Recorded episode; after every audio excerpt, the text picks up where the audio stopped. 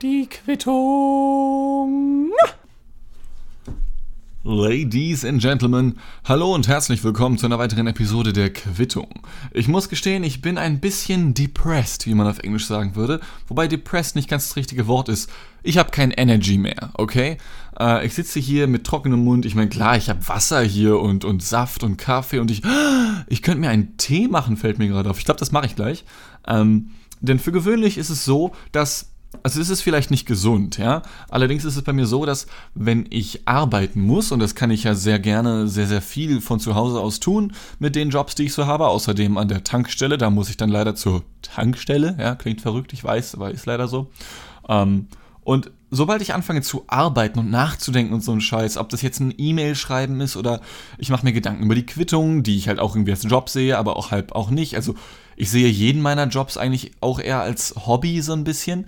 Ähm, ich glaube, deswegen finde ich mein Leben auch ganz okay gerade so, weil es läuft eigentlich alles ganz easy und wie gesagt, jeder Job macht Spaß und wenn ein Job Spaß macht, ist es halt kein Job mehr irgendwie, ne? Aber ich verrenne mich da gerade schon wieder. Wenn ich anfange zu arbeiten und ich muss mich konzentrieren, dann, dann ist es nicht so nur so, dass ich Bock bekomme auf Energy, sondern ich bekomme gleich den Geschmack im Mund dieses Energies, den ich mir immer hole, ja? Und ich glaube, das ist wirklich nicht so gesund. Ähm, aber wie gesagt, das soll damit nichts zu tun haben. Ich Seht ihr, was ich für eine Scheiße rede? Eigentlich möchte ich über ganz andere Sachen sprechen. Zum Beispiel war nämlich ähm, bis vor vier Stunden, so ziemlich genau, mein Vater zu Besuch. Wer es nicht weiß, äh, ich bin halber Brite jetzt mal rein biologisch betrachtet, was den Genpool angeht. Meine Mutter kommt aus Deutschland, mein Vater kommt aus Wales, einem kleinen Staat, äh, links neben England, also gehört zu Großbritannien und auch zum Vereinigten Königreich. Das sind ja zwei unterschiedliche Sachen, das wissen die meisten nur nicht. Und ähm, dementsprechend, dass er in Großbritannien lebt, äh, sehen wir uns nicht allzu häufig so, ein bis zwei Mal im Jahr für ein bis zwei Wochen und ja, er kommt dann rüber und besucht mich hier, egal wo ich halt wohne, ob in NRW, in Niedersachsen oder auch hier in dem wunderschönen Hamburg. Ja, und das war cool. Wir haben Sachen getan, von denen ich bestimmt auch noch erzählen werde, aber jetzt nichts Schlimmes oder so. Ähm, nur saßen wir letztens zusammen und eine Sache, die mein Vater und ich, glaube ich, gemeinsam haben, äh, übrigens, mein Vater hört hier zu, also guten Tag, Papa. Äh, liebe Grüße an dieser Stelle. Ich hoffe, du hast eine tolle Rückfahrt. Vielen Dank, dass du hier warst.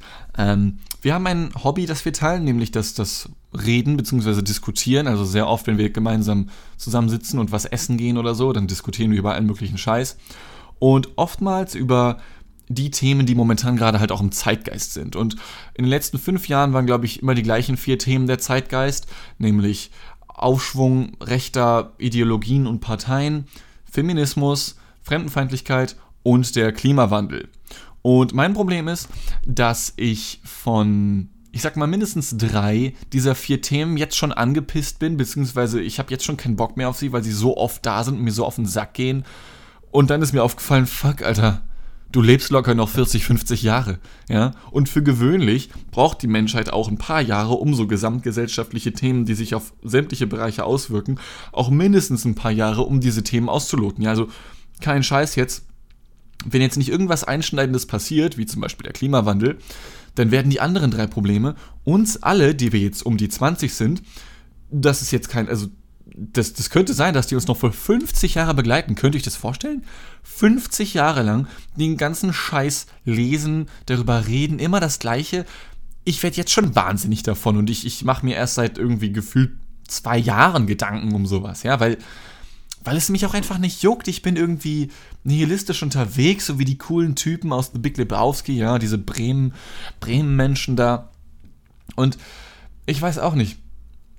Ein bestes Beispiel dafür, glaube ich, wie egal mir auch viele Sachen sind, ist die Tatsache, dass mein Vater und ich halt letztens zusammen saßen. Wir haben über den Klimawandel diskutiert, beziehungsweise ich habe ihm davon erzählt, ähm, dass ich selber, und das habe ich auch schon von anderen Leuten, von den Millennials gehört, zu denen ja die Menschen gezählt werden, die um 2000 geboren wurden, dass vielen Menschen diese Motivation fehlt, irgendwas aufzubauen, äh, einfach weil, weil wofür?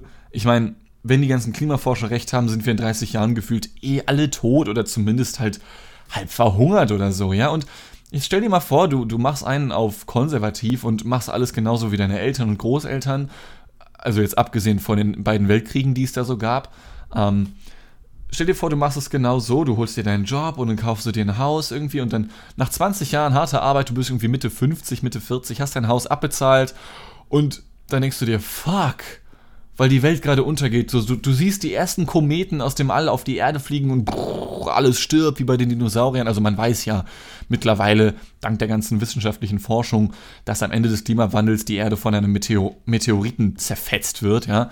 Ähm, und das ist halt auch wieder eine dieser Punkte.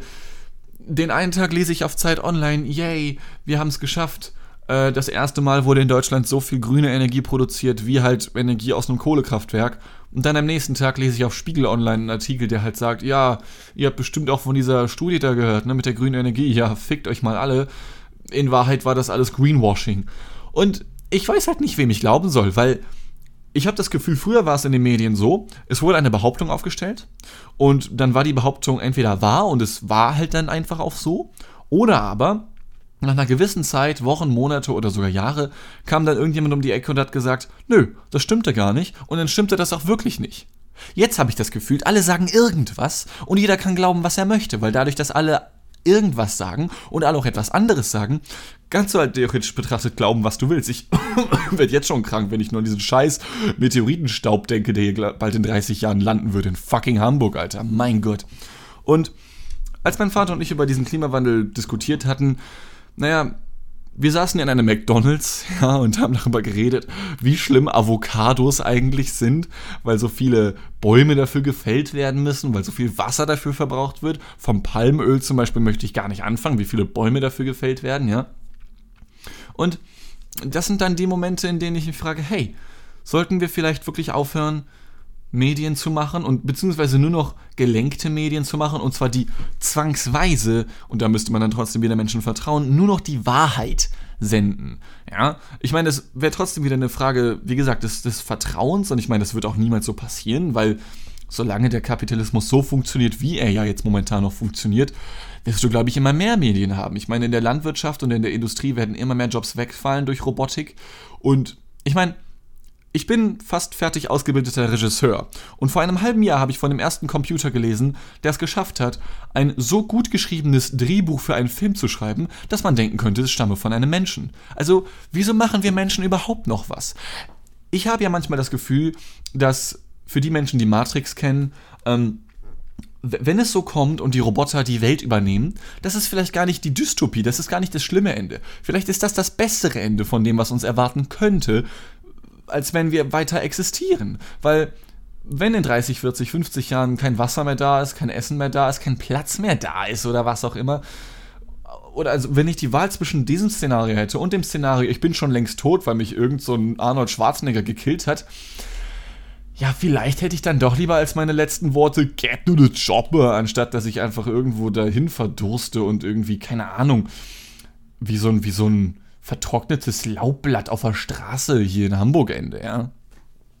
Und bei dieser Vorstellung verfalle ich dann auch immer wieder so in meinen, in meinen eigenen Nihilismus irgendwie. Ich, ich bin dem Nihilismus tatsächlich sehr zugetan, einfach weil alles doch so egal ist, oder nicht, letzten Endes. Ich meine, auf der anderen Seite, ich, ich kenne Menschen, das ist jetzt kein Scheiß, die lassen sich von ihren Eltern sagen, was sie tun sollen. Also zum Beispiel, was für einen Job sie tun sollen oder eben nicht tun sollen, was für Hobbys sie betreiben sollen oder eben nicht betreiben sollen. Und ich denke mir immer, Digga, mach doch deinen eigenen Scheiß. Was soll denn das? Ich meine, also, ich meine, in 30 Jahren sind die eh tot. Und, und dann bist du in dem Leben, was sie für dich wollten, aber du nicht wolltest. Und dann musst du nicht mal hier mit dem Rechenschaft ablegen. Der einzige, dem du nämlich Rechenschaft ablegen musst, bist du selber. Ja, aber trotzdem gibt es immer noch so viele Menschen, die das machen. Und ich meine, wenn man, wenn man einfach nur seinen Eltern irgendwie, ich sag mal, lebenstechnisch einblasen will, dann kann man das natürlich machen. Aber nein, Mann, never. Ich bin heterosexuell. Ich meine nichts dagegen. Wie gesagt, jeder muss es selber wissen, aber was soll denn das? Ohne Scheiß. Ich meine, da kann man doch keine gute Laune bekommen, wenn man, wenn man die Jobs tut oder eben nicht tut, die man eben machen will oder eben nicht machen will, oder? Ich verstehe das nicht. Nihilismus an sich, ähm, ich glaube, viele missinterpretieren das ganz gerne mal, so sehr wie ich das Wort gerade falsch ausgesprochen habe.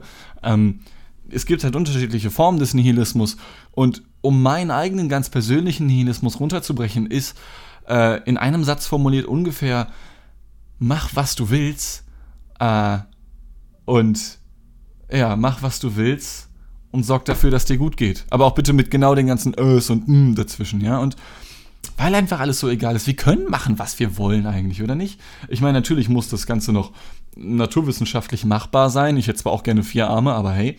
Aber ich meine jetzt mal ganz im Ernst. Was spricht dagegen, dass ich mir jetzt einfach meine Tasse Tee nehme, die ich mir gerade gemacht habe, und einfach mal richtig genüsslich und richtig unhöflich einen Schluck trinke? Boah, ist noch heiß, Alter.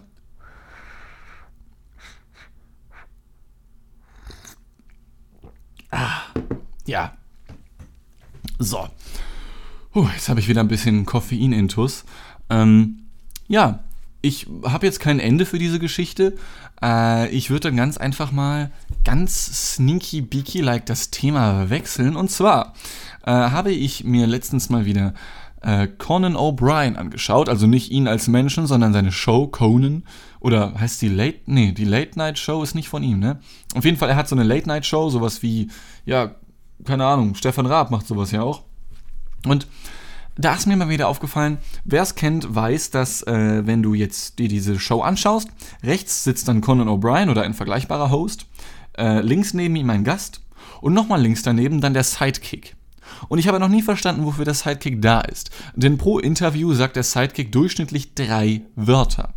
Und diese drei Wörter, die sind jetzt irgendwie nicht besonders witzig großteils oder auch nicht informativ. Meistens ist es dann so, dass der Host sogar noch den Sidekick einführen muss, indem er dann so sagt, ja, oder wie siehst du das, Jerry? Und er sagt dann, ja, ja, klar.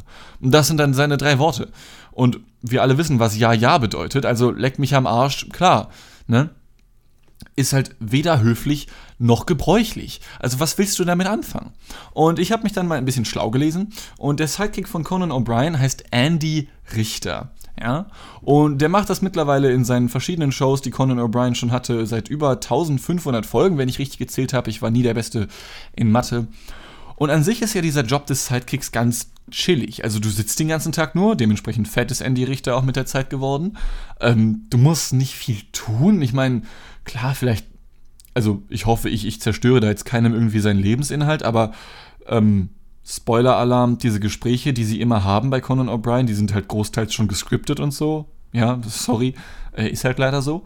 Und vielleicht wirst du da dann noch so halb mit eingebunden. Vielleicht bist du auch selber als Texter aktiv und kannst ein paar Gags schreiben. Das wäre natürlich was vollkommen anderes. Es geht mir wirklich nur explizit um diesen Job des Sidekicks.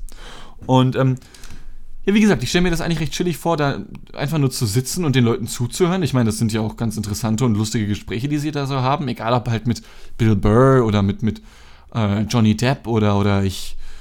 Ich brauche noch irgendeinen, irgendeinen weiblichen Namen, sonst bin ich wieder sexistisch. Äh, wer war denn letztens da? Hier, wie hieß die Frau mit, mit dem Namen, als, als wäre es eine Schriftart von, von Microsoft Word? Äh, Ariana Grande, genau.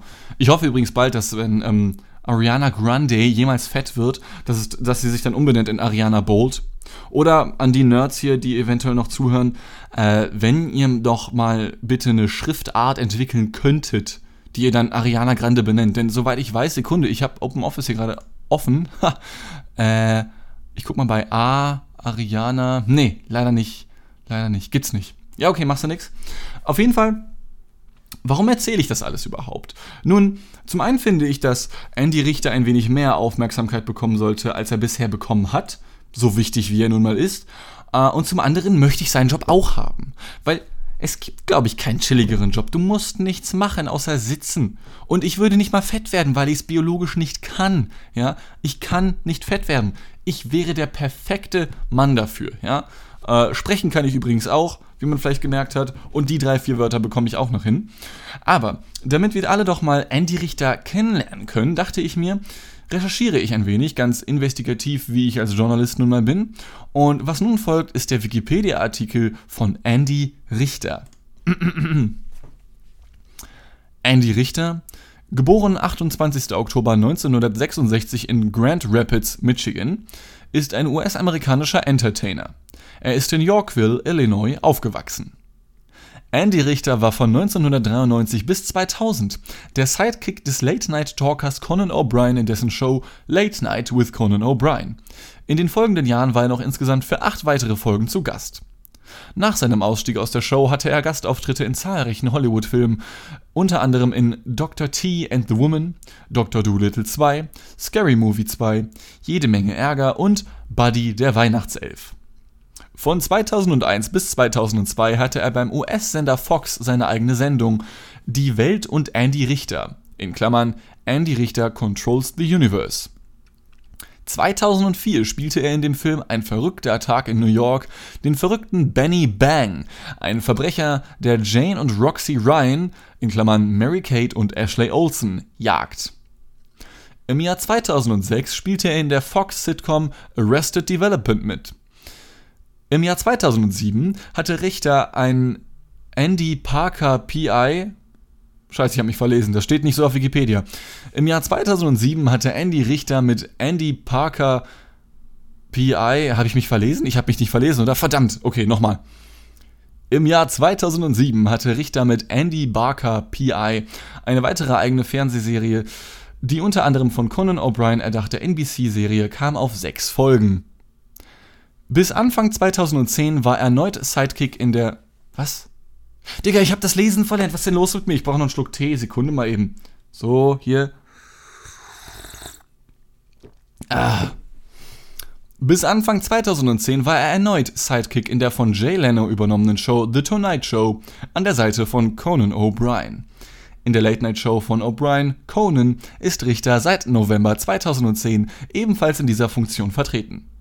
Seit 2005 spricht er den Lemur Mort in den Madagaskar-Filmen und der dazugehörigen Fernsehserie Die Pinguine aus Madagaskar.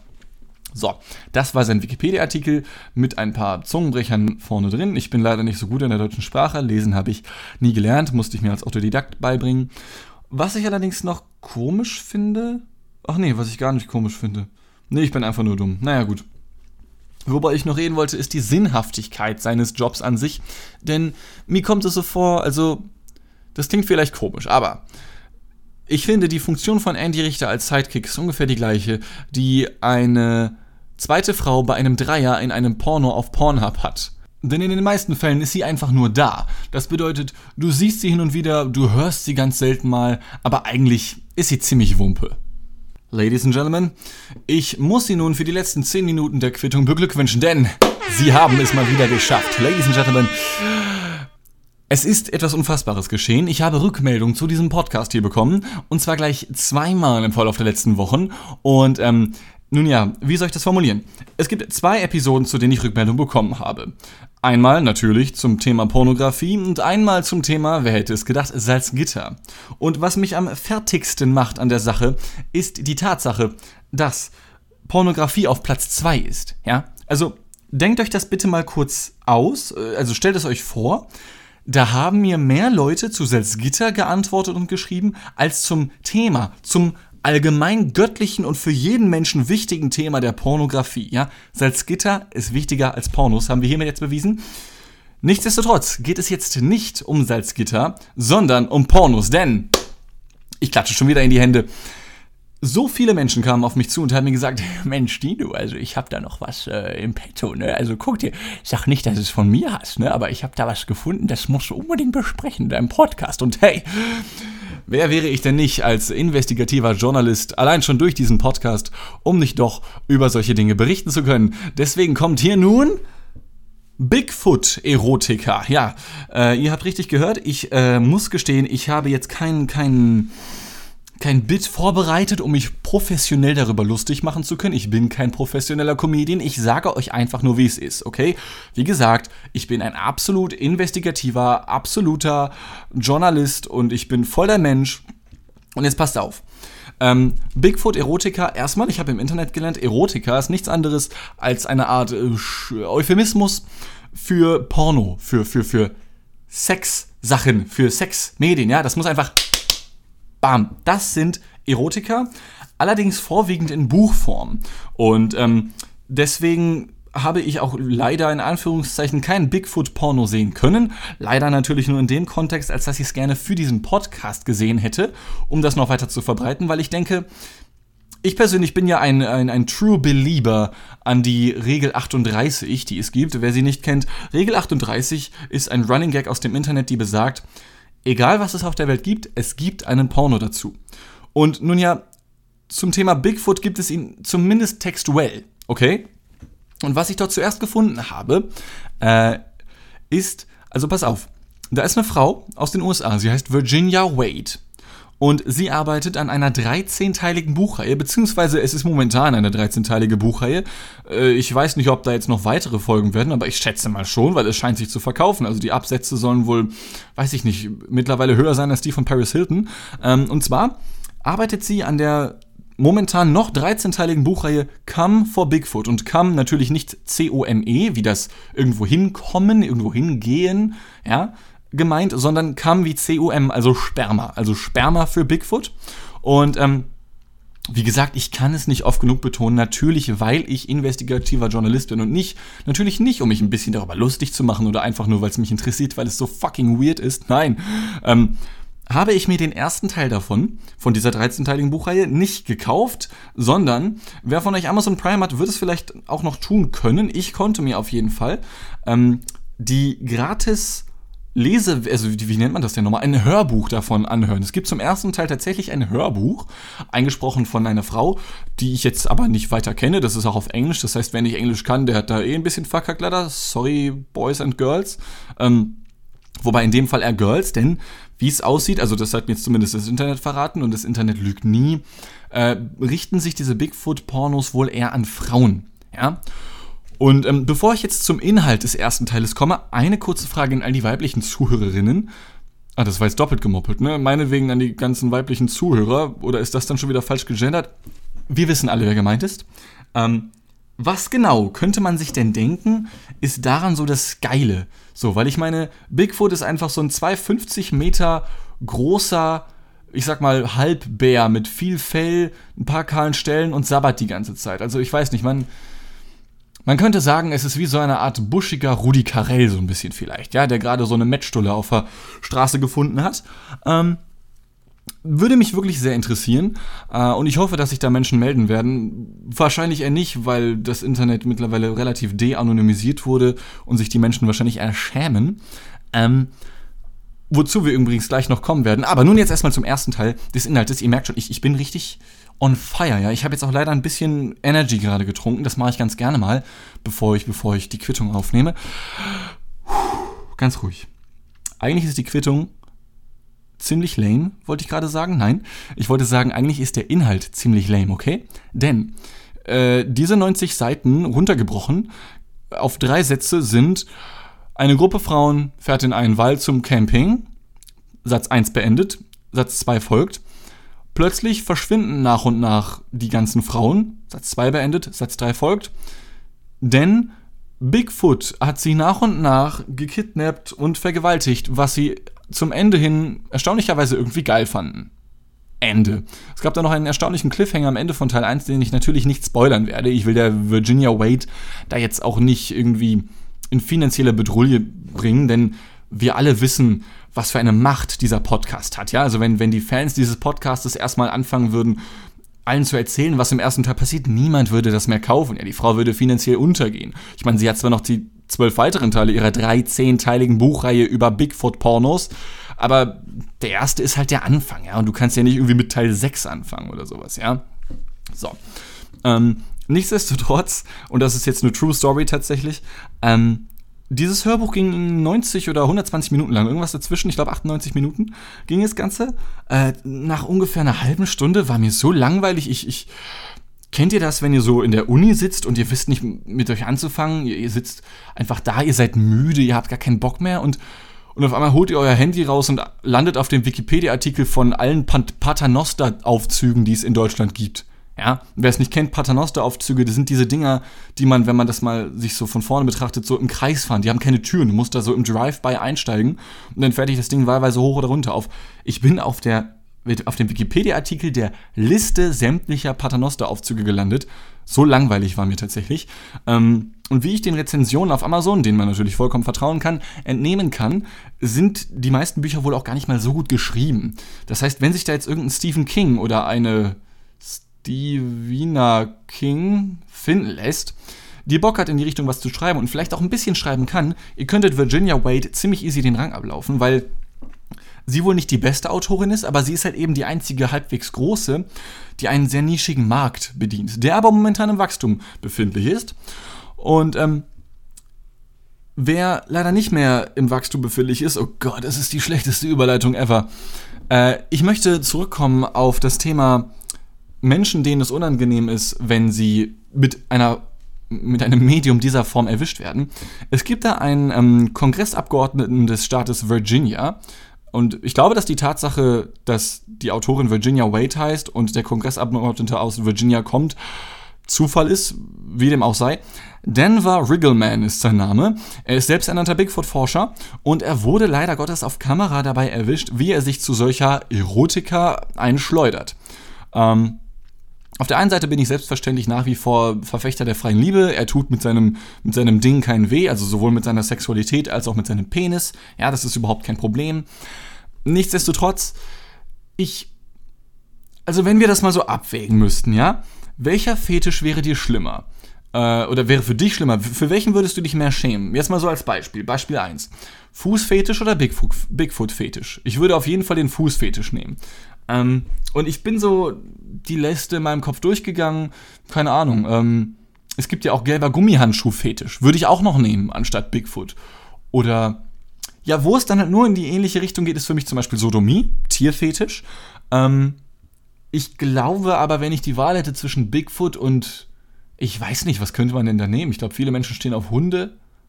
Ich muss gestehen, mir wird bei beidem schlecht. Es tut mir leid, ich kann mich nicht entscheiden. Ähm, haltet mich für eine Pussy oder so, aber nee. Nee, das muss irgendwie nicht sein.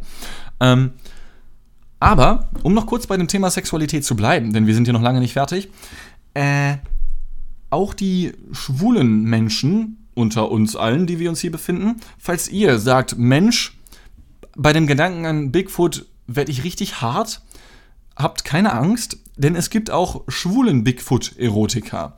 Und zwar, äh, ein Titel, den ich gefunden habe, heißt einfach nur Gay Bigfoot, A Mouthful of Sasquatch. Sasquatch ist irgendwie ein Synonym für Bigfoot, also schwuler Bigfoot, ein Mund voll von Bigfoot, ja. Ähm, ich habe ehrlich gesagt nicht herausfinden können, worum es da geht, aber ich schätze mal, es geht auch um Sex. Ja. Und dann habe ich noch ein Buch gefunden und das muss eigentlich ein Joke sein. Ich weiß nicht, ob es wirklich existiert. Angeblich soll es existieren. Ich habe aber leider keine Inhaltsangabe und ähnliches dazu gefunden. Und zwar trägt der Roman den Titel Getting Pounded by President Bigfoot. Das ist ein Roman für schwule Männer, äh, in der der Bigfoot der Präsident der USA ist. Also eigentlich wie jetzt in der realen Welt, ja. Ähm, und dort hat dann jeweils der Protagonist eben Sex mit Präsident Bigfoot. Allerdings soll wohl Präsident Bigfoot, anders als in der Buchreihe Come for Bigfoot von Virginia Wade, äh, keine Menschen vergewaltigen. Und das ist halt bei den Frauenromanen wohl schon eher der Fall. Äh, aber das soll es ja wohl häufiger geben, dass Frauen irgendwie gedanklich dann einen gewissen Reiz haben, zumindest von der Vorstellung her vergewaltigt zu werden, ob man das jetzt will oder nicht, ja. Aber ähm, das habe ich tatsächlich schon mehrfach lesen können.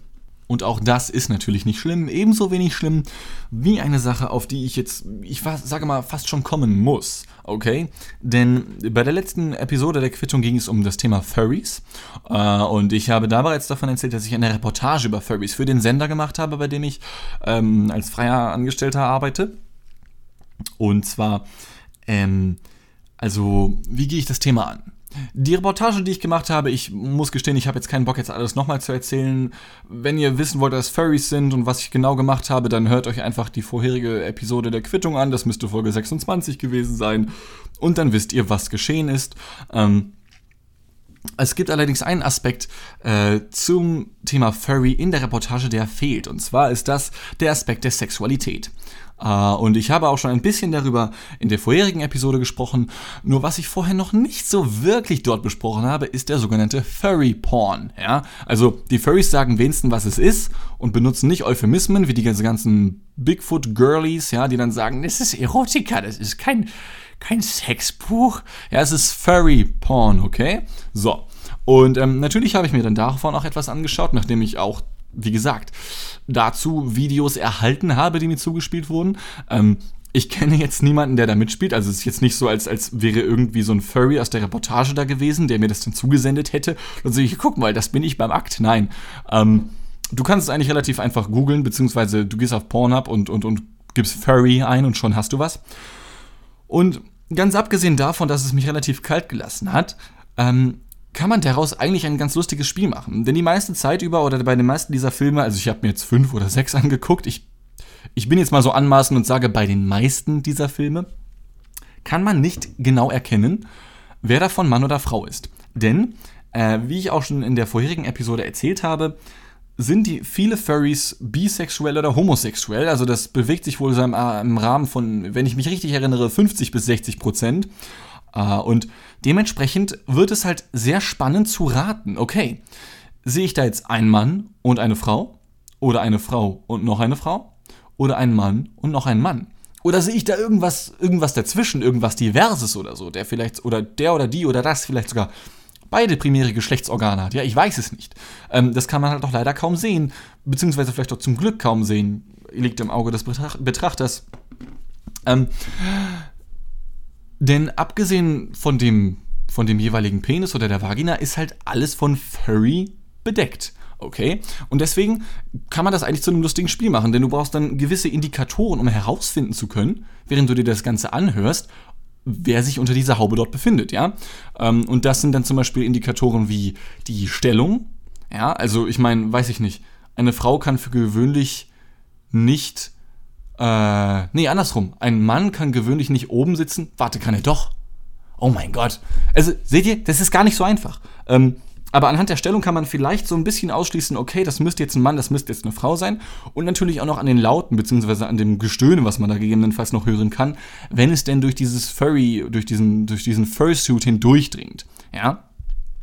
Und eine Sache, die ich dann aber dennoch komisch finde, ist die Tatsache, dass äh, mir mein Interviewpartner in der Reportage dann verraten hat, okay, jeder Furry ist individuell, jeder denkt sich seinen Furry und seine Furry-Identität selbst aus. Du, du hast quasi einen Roleplay-Charakter in Form eines anthropomorphen Tierwesens und jeder davon ist individuell, einfach weil nur du dir diesen Furry ausdenkst, ja? Und ebenso individuell ist halt auch dein eigenes Kostüm, dein eigener Fursuit. Jeden Furry gibt es nur einmal. Und dann sehe ich dort Furries, die miteinander schlafen in irgendwelchen Pornos und haben die sich da nicht irgendwie geoutet, ja hey, mein Furry-Name ist Tenochtitlan, hier seht ihr Tenochtitlan, wie er Jurindasa irgendwie weg, wegpumpst. Ja, also man müsste da doch instant wissen, wer sich unter dieser Haube befindet oder nicht. Erschließt sich mir nicht ganz. Nun ja. So. Jetzt habe ich es wieder geschafft. Ich hoffe, Bigfoot und Furry Porn waren jetzt nicht ganz zu schlimm für euch alle.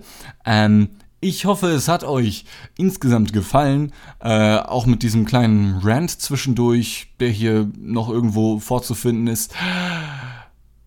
Ich bedanke mich ganz vielmals fürs Zuhören und ich hoffe, wir hören uns, beziehungsweise ich hoffe, ihr hört mich bei der nächsten Episode der Quittung wieder. Ich habe noch kein Thema dafür, aber ich äh, habe auf jeden Fall genug auf der Pfanne, um mir ein richtig geiles Spiegelei braten zu können, welches ich euch dann vor die Nase halte. Vielen Dank fürs Zuhören und äh, San Francisco.